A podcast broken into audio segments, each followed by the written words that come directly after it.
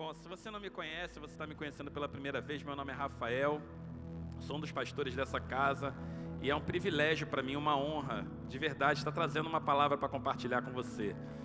Na verdade, é, o Midweek quase eu não prego no Midweek, mas eu confesso para você que eu amo o Midweek. Eu amo pregar no Midweek. Sabe por que, que eu amo pregar no Midweek? Porque domingo é dia que às vezes as pessoas elas estão acostumadas a ir para a igreja. Agora, dia de semana só vai para a igreja quem é crente mesmo. E com esse frio que está fazendo, querido, você é muito crente, glória a Deus. Você é crente de verdade. Você deseja muito conhecer o que Deus tem para você essa noite, então eu quero compartilhar com você. Eu não quero reter nada daquilo que Deus quer fazer. E como a gente está tratando sobre oração, que é o tema, né, que é o tema do nosso Midweek desse mês, que é como orar, está lá a nossa série desse mês. Se você chegou aqui a partir das sete horas, você pôde perceber que as pessoas estavam aqui orando, porque esse mês vai ser um mês que você vai orar, querido. Então, se você não quer orar, eu quero te dizer uma coisa: não vem para cá. Agora, se você quer ter a sua vida transformada, aprenda a orar. Aprenda a orar. E esse tempo vai ser um tempo onde nós vamos juntos aprender o poder da oração. E a oração, eu acredito ser de fato uma das coisas mais simples para a nossa vida, mas às vezes também muito complicada. Sim ou não? Simples porque, de fato, não existe mistério em oração. É abrir a boca e falar com Deus. E Jesus ele deixou muitos exemplos para nós, né, da simplicidade da oração. Mas por que complicado também, pastor? Porque a gente gosta de complicar as coisas simples. Parece às vezes que Deus vem e mostra para a gente algo simples de se fazer, como é simples promover ou fazer algo, e a gente pensa assim: não, tá muito bom para ser verdade. É muito simples. Deixa eu complicar um pouco esse negócio aqui. E aí a gente pega e começa a mistificar a oração como se ela fosse algo é, específico para umas poucas pessoas. Mas a oração ela é para todos nós. Na verdade, a oração é a nossa conexão com o Pai. É a forma como nós temos para nos relacionar com Deus. É a forma como nós temos para nos aproximar dele. Essa história, às vezes, e, e de verdade, se você é como eu, em algum momento já passou na sua mente que parece que quando Deus vem na nossa vida com alguma questão, Ele traz mais complicação do que descomplicação. Porque eu já ouvi pessoas falarem assim: olha, quando eu, a minha vida estava indo normal, foi eu vir para a igreja que tudo começou a dar errado. Estou mentindo, gente? Quem já ouviu isso? Eu não vou perguntar quem falou, não, para você não, tá? não se expor. Mas você já disse isso. Porque gente, parece que a gente pensa que Deus, quando nós nos aproximamos dele, ele é um complicador de coisas. Mas na verdade, Jesus ele veio para simplificar todas as coisas. Eram dez mandamentos. E Jesus falou: olha, isso resume só dois. Entendeu? Era toda uma coisa para poder perdoar pecado. E Jesus fala: filho, levanta, os teus pecados são perdoados. Era todo um processo para poder Moisés subir no monte, para orar, no meio da nuvem. Ao ponto de Deus falar: olha, não deixa o povo se aproximar, não, avisa para eles, se eles passarem para cá, eles vão morrer. E Jesus fala assim: vem cá, que eu vou ensinar vocês a orar. Jesus ele veio para simplificar todas as coisas. A sua primeira vinda veio para rasgar o véu e abrir o nosso acesso a Deus através da oração. Mas, pastor, é muito interessante tudo isso, mas como que deve ser a minha vida de oração? E é interessante que minha esposa estava falando desse, do, do livro em si. E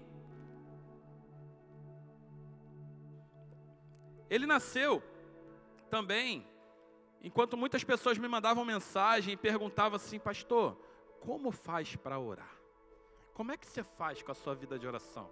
Me conta. E eu achei, eu fui muito grato por essas perguntas, porque eu pude falar para essas pessoas como eu fazia, né? Mas isso me acendeu um alerta também. Porque eu falei, eu pensei, por que a gente só entendeu a necessidade de orar quando a nossa vida ficou ociosa dentro de casa?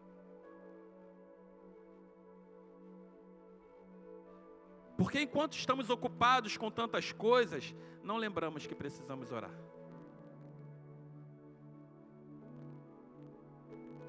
Quantos de nós saiu para trabalhar durante essa semana, ou ir para a faculdade, estudar, não sei, para fazer qualquer coisa. E quando se deu conta, o dia passou e não sequer tirou um minuto para falar com Deus. Porque a vida começou a tomar o ritmo normal. A gente se acostuma com a correria e com a agitação da vida, mas a gente não se habitua a fazer aquilo que de fato nos alimenta, que é buscar ao Pai em oração. Quando João Batista morreu, você vai ler na Bíblia que Jesus ele se retirou para orar. E aí a grande multidão o seguiu, não deixou Jesus orar. Jesus foi lá rapidinho, resolveu o problema de todo mundo, mas logo em seguida ele volta e vai fazer o que ele queria e precisava fazer. Se Jesus, que era Jesus, que é Jesus, se aproximou do Pai constantemente para orar, para buscar, porque ele entendia que sem essa conexão era impossível ele cumprir o propósito dele. Como eu e você achamos que vamos conseguir realizar alguma coisa relevante nessa terra sem buscá-lo em oração? Como? Então, pastor, como eu faço para orar? Orando. Como eu faço para buscar? Buscando. Não é simples. E às vezes a gente quer mistificar todas as coisas. Como tipo assim, não, como eu faço para buscar? Então tu vai, né? Bota a tua melhor roupa, bota um corinho de fogo no fundo ou pede. Pode botar o pede? Pode. Pode botar o corinho de fogo? Pode. Tem nada problema com isso. Eu boto o pede para orar. Mas se não tiver, pede. Ah, não oro. Só oro se tiver, pede. E ó, e tem que ser em Lá menor. Senão, na hora que eu começar a cantar, entendeu? Não vai casar com toda a minha voz. né, né?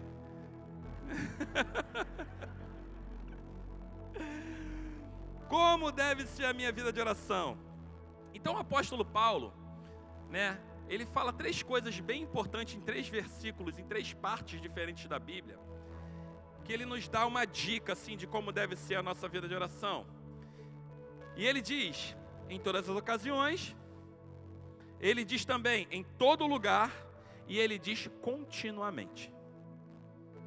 Em todas as ocasiões, está lá em Efésios 6,18. Vamos ler. Ele diz assim: orem no Espírito em todas as ocasiões. Quantas ocasiões? Com toda oração e súplica, tendo isso em mente, estejam atentos e perseverem na oração por todos os santos. Quando ele diz todas as ocasiões, algumas traduções diz orar em todo tempo, talvez a sua esteja escrita isso. E é interessante que essa palavra tempo e ocasião ela não está relacionada especificamente à quantidade, mas está relacionada à estação de circunstância.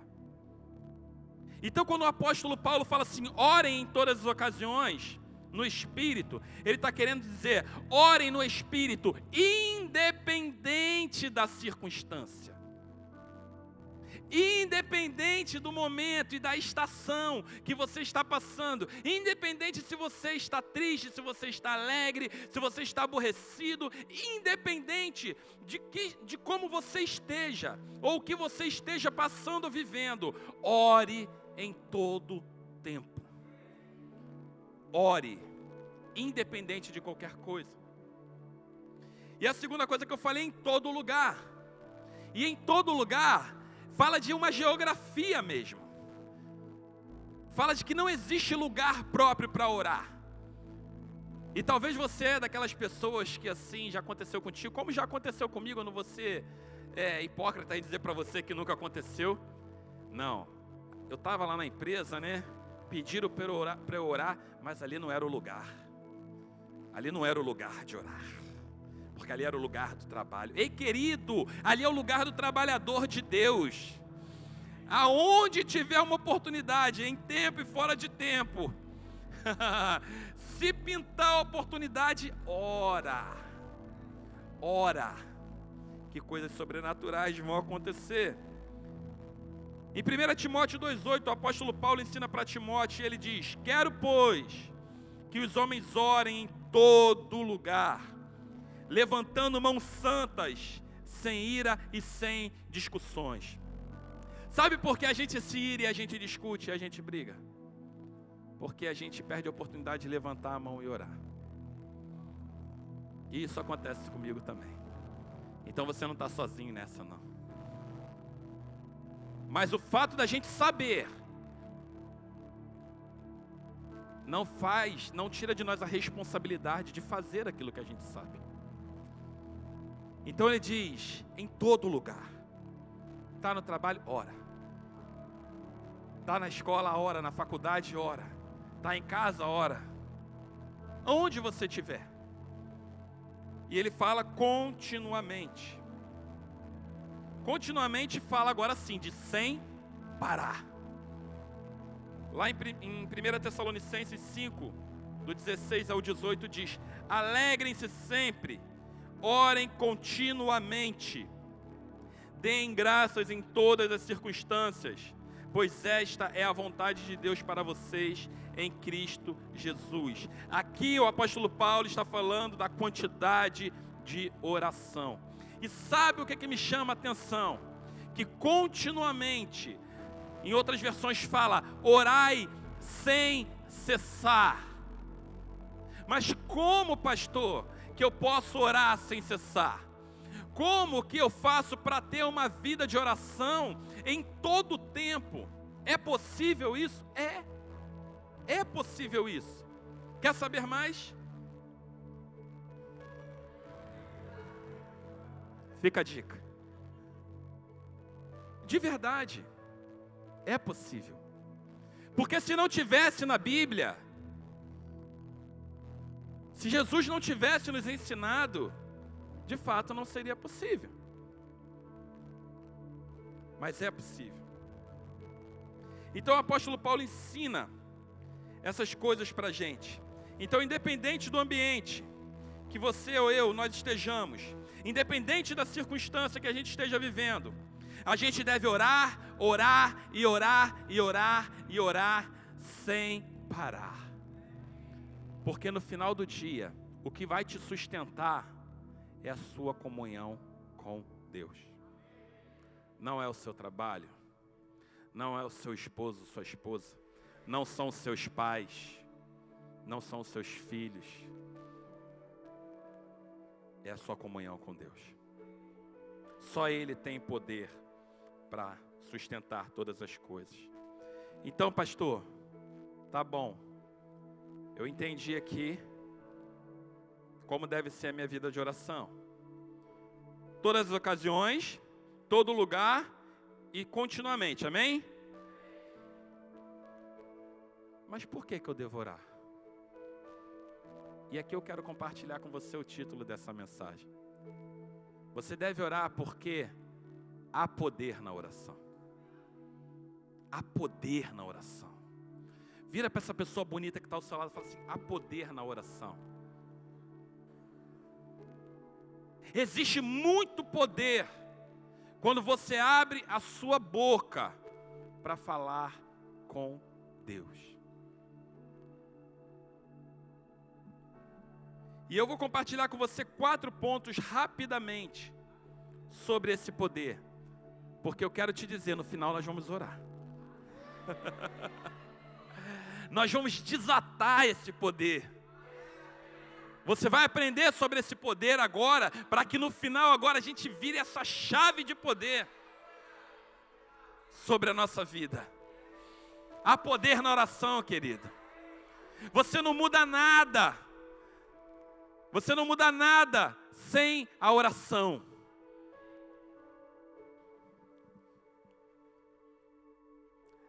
O primeiro poder da oração que eu queria compartilhar com você é um segredo maravilhoso.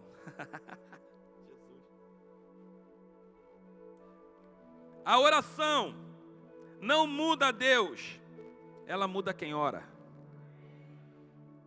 Sabe qual é o primeiro erro que a gente comete quando nós estamos orando e falando com Deus? Nós queremos persuadir a Deus. Nós queremos convencer a Deus de que nós temos a razão. Nós queremos chegar diante de Deus com todas as nossas petições, com toda a nossa lamúria, com toda a nossa, sei lá, falta de conhecimento ou ignorância. A gente quer chegar diante de Deus com todos os nossos desejos, como se Ele fosse o gênio da lâmpada, e queremos convencê-lo de que a melhor coisa para Ele fazer é responder a nossa oração. Nós queremos convencer a Ele. Mas, querido, às vezes nós oramos de uma forma, parecendo que estamos tentando mudar completamente quem Deus é. E aí, nessa hora, as nossas orações não são respondidas. E o que, que acontece com a gente? A gente se frustra. A gente fica frustrado, porque a oração não foi respondida. Mas por que, pastor, que não foi respondida? Se a palavra de Deus me garante que Ele responde a minha oração, porque foi uma oração fora da vontade dEle. E quando nós nos aproximamos a Deus com o coração sincero, quando nós nos aproximamos como os discípulos chegaram até Jesus, falou: Senhor, nos ensina a orar. Você sabia que o Espírito Santo te ensina a orar? Melhor, você sabia que ele intercede por você? Ele ora por você. Você sabia que você pode falar, Senhor, coloca as tuas palavras na minha boca. Enche o meu coração da tua palavra. Por isso que oração e Bíblia estão diretamente relacionadas, porque quando eu conheço a palavra de Deus, eu consigo orar à vontade do Pai e não tem nada que me seja negado na sua vontade. Não tem nada que lhe seja negado na vontade do Pai. Jesus ele orou, Pai, se possível for, passa de mim esse cálice. Deus respondeu a oração dele? Sim ou não? Respondeu. Falou: Não, eu não passo. Porque não está alinhado a minha não está alinhado a minha vontade, a minha palavra para você. Jesus respondeu. Isso é engraçado. Foi uma pegadinha mesmo, mas sabe por quê? Até um não de Deus é uma resposta de oração. Até o silêncio de Deus para você é uma resposta à sua oração.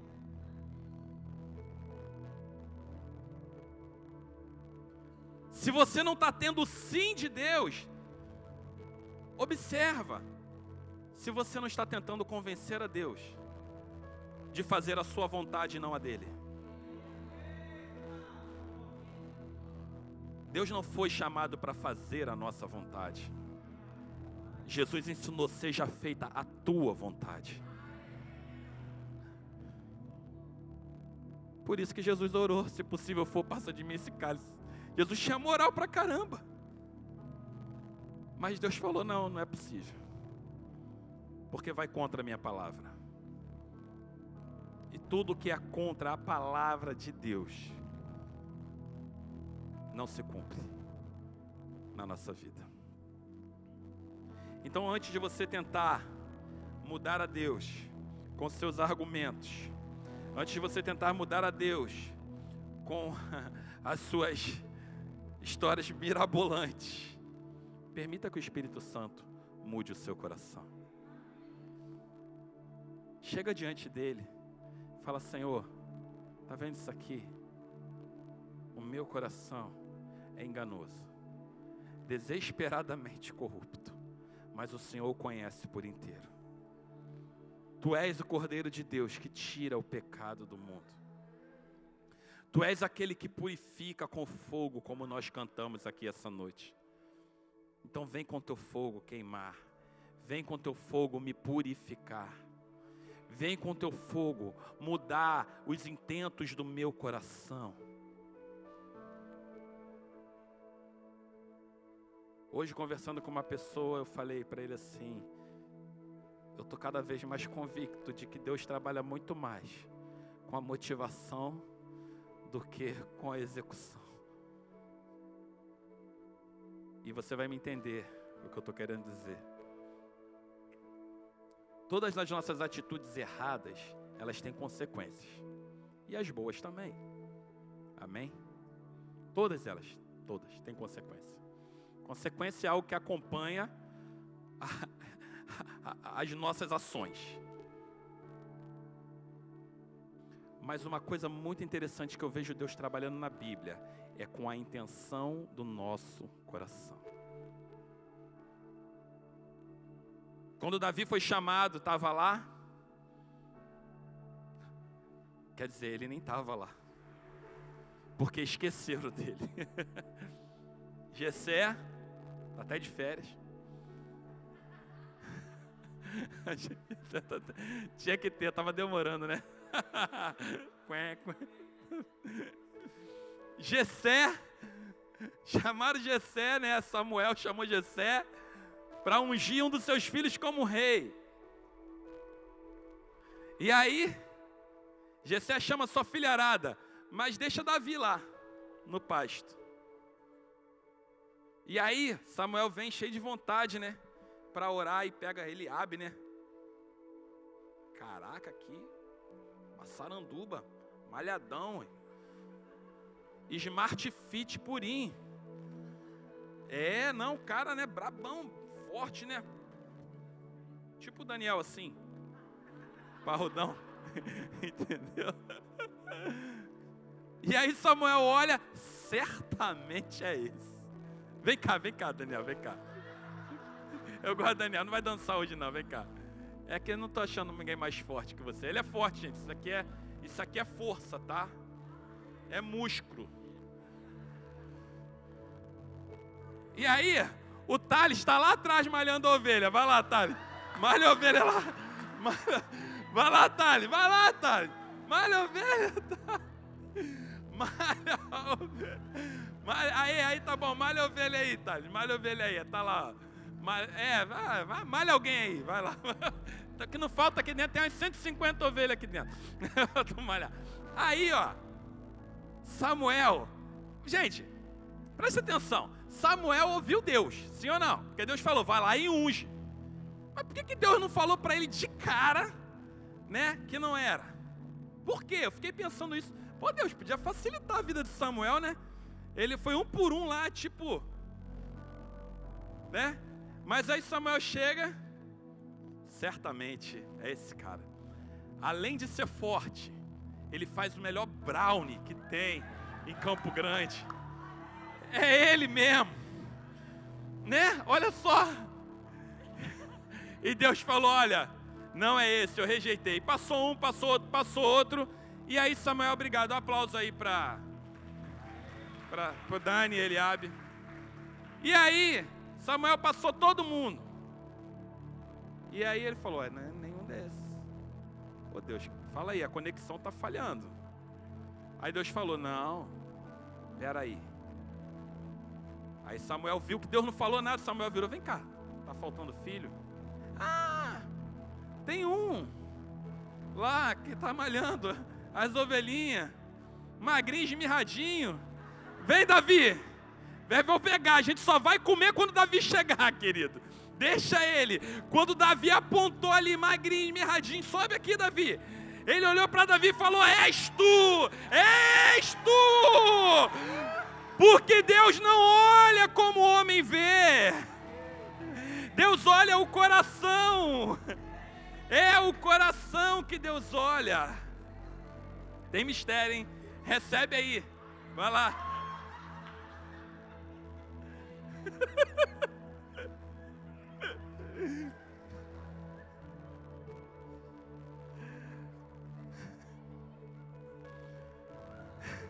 Deus observa a motivação do nosso coração. Porque se você olhar a história de Davi e olhar o rei que foi antes dele, que foi Saul, se você olhar o que Davi fez, o que Saul fez, na sua mente, na sua leitura da Bíblia, se você ler de forma racional, você vai falar assim: "Mas Davi foi um vacilão". E Samuel, Deus, ele entregou o melhor para você melhor das ovelhas. Está certo que você falou para ele não fazer, mas ele fez. Mas por que será que ele fez? Então a primeira coisa que nós precisamos é nos aproximar de Deus, não para mudar o coração de Deus a nosso respeito, porque o coração de Deus a nosso respeito nunca mudou e nunca vai mudar. Mas é para mudar o nosso coração a respeito de quem Ele é e da Sua vontade para nós. A segunda coisa que existe poder na oração é que a oração, ela anula decretos do mundo. Ela cancela os decretos do mundo. Quantas pessoas você conhece que estavam enfermas, é, é com sentença de morte, e você já ouviu essa história, com certeza que alguém já ouviu. Vai para casa que morre em casa, é melhor morrer com a família. E Deus foi lá e fez um milagre e mudou o decreto, por conta da oração. Em Atos 12, nós vemos um episódio muito, muito, que aconteceu exatamente essa situação aqui, que nos dá um exemplo bem claro. Fala sobre a prisão de Pedro. Diz lá em Atos 12, do 1 ao 5, diz assim: Nessa ocasião, o rei Herodes prendeu alguns que pertenciam à igreja com a intenção de maltratá-lo. Olha só a intenção do coração do rei Herodes. Vamos prender, né? Alguns da igreja e vamos maltratar essa turma. E mandou matar a espada Tiago, irmão de João. Vendo que isso agradava aos judeus, prosseguiu, prendendo também Pedro durante a festa dos pães sem fermento. Olha que interessante. Ele prendeu os caras, matou um, viu que isso agradou os judeus. E Herodes nem era judeu, mas ele era político. E o que político quer fazer? Ele quer agradar a todo mundo. E quando ele viu que isso agradava, ele falou: Vou continuar fazendo. Então ele prendeu Pedro com a intenção de fazer o que com Pedro? De matar. O que ele queria fazer com Pedro era o que ele fez com Tiago. E olha que interessante. Tendo-o prendido, lançou no cárcere, entregando para ser guardado por quatro escoltas de quatro soldados cada uma. Gente, eram 16 homens revezando para poder cuidar de Pedro. Olha que moral que Pedro tinha. Eram 16 homens revezando para que Pedro ficasse preso. Bastava um, acorrentava ele né? Prendia ele, trancava a porta do negócio, deixava uma sentinela lá, era o suficiente. Mas Deus dá liberdade para que o mundo lance decretos e quantos decretos forem, porque quanto maior for o decreto do mundo sobre a nossa vida, quando nós nos posicionamos em oração, Deus anula esse decreto e transforma tudo para a glória dele. Então, diz que Herodes pretendia submetê-lo a julgamento público depois da Páscoa. Pedro então ficou detido na prisão, mas a igreja orava intensamente por ele. E aí Pedro foi solto milagrosamente da prisão.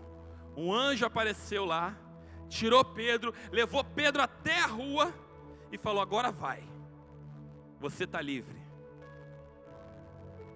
Não importa que tipo de prisão ou que tipo de decreto foi lançado sobre a nossa vida. Se nós levantarmos em ousadia e oração e buscar ao Senhor, Ele há de nos livrar. Deus não livrou Daniel da cova dos leões, ele livrou Daniel na cova.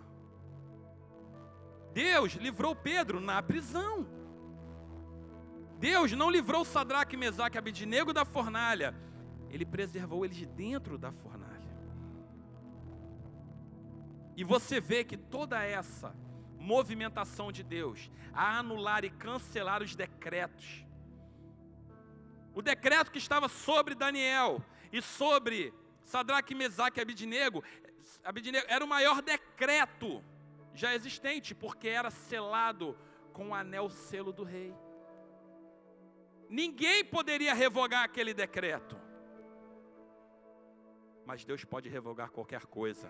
E ninguém pode revogar o que ele fala sobre nós. Então, pastor, por que eu devorar? Porque ela, a oração tem poder para anular os decretos que estão sobre a nossa vida. A terceira coisa que a oração tem, poder para curar a enfermidade. Uh, essa agora, essa eu gosto. Poder para curar a enfermidade. Tiago 5, 13 e 15 diz: Entre vocês há alguém que está sofrendo, que ele ore. Há alguém que, que, que se sente feliz, cante ele louvores. Entre vocês há alguém que está doente, que ele mande chamar os presbíteros da igreja, para que estes orem sobre ele e o unjam com óleo, em nome do Senhor. A oração feita com fé curará o doente, o Senhor o levantará, e se houver cometido pecados, ele será perdoado. Gente, a oração Caraca. Ela alegra o que está sofrendo. Gente, a oração ela cura o doente.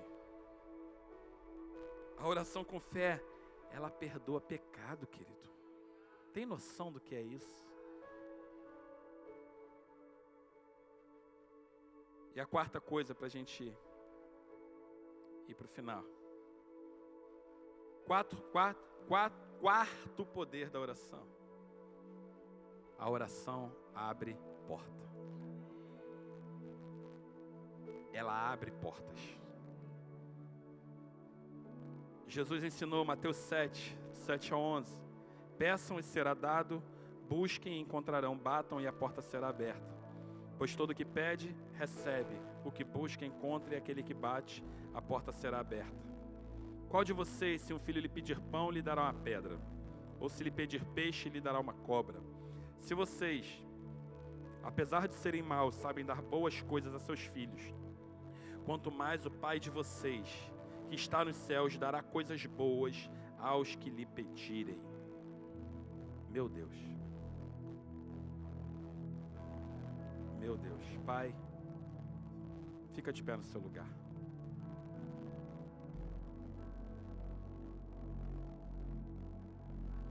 Pode deixar as luzes acesas, por favor.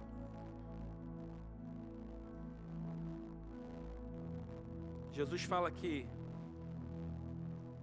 o homem que é natureza má, ele sabe recompensar bem seus filhos. Quanto mais Deus, que tem a natureza santa, vai nos dar aquilo que a gente pedir. Mas precisamos pedir com fé, crendo que receberemos. Porque Tiago declara: não pense que você pedir sem fé, não pense que você pedindo sem fé vai receber alguma coisa. Ele entrega para aquele que pede, ele abre para aquele que bate. Enquanto eu preparava essa palavra, eu senti desejo de fazer algo diferente nessa noite, já como se trata de uma noite de oração. Eu falei sobre quatro coisas aqui, muito importantes. Que a oração de Deus não muda Deus, a oração não muda Deus, mas muda aquele que ora. Eu falei que a oração anula o decreto do mundo, a oração cura enfermos e a oração abre portas.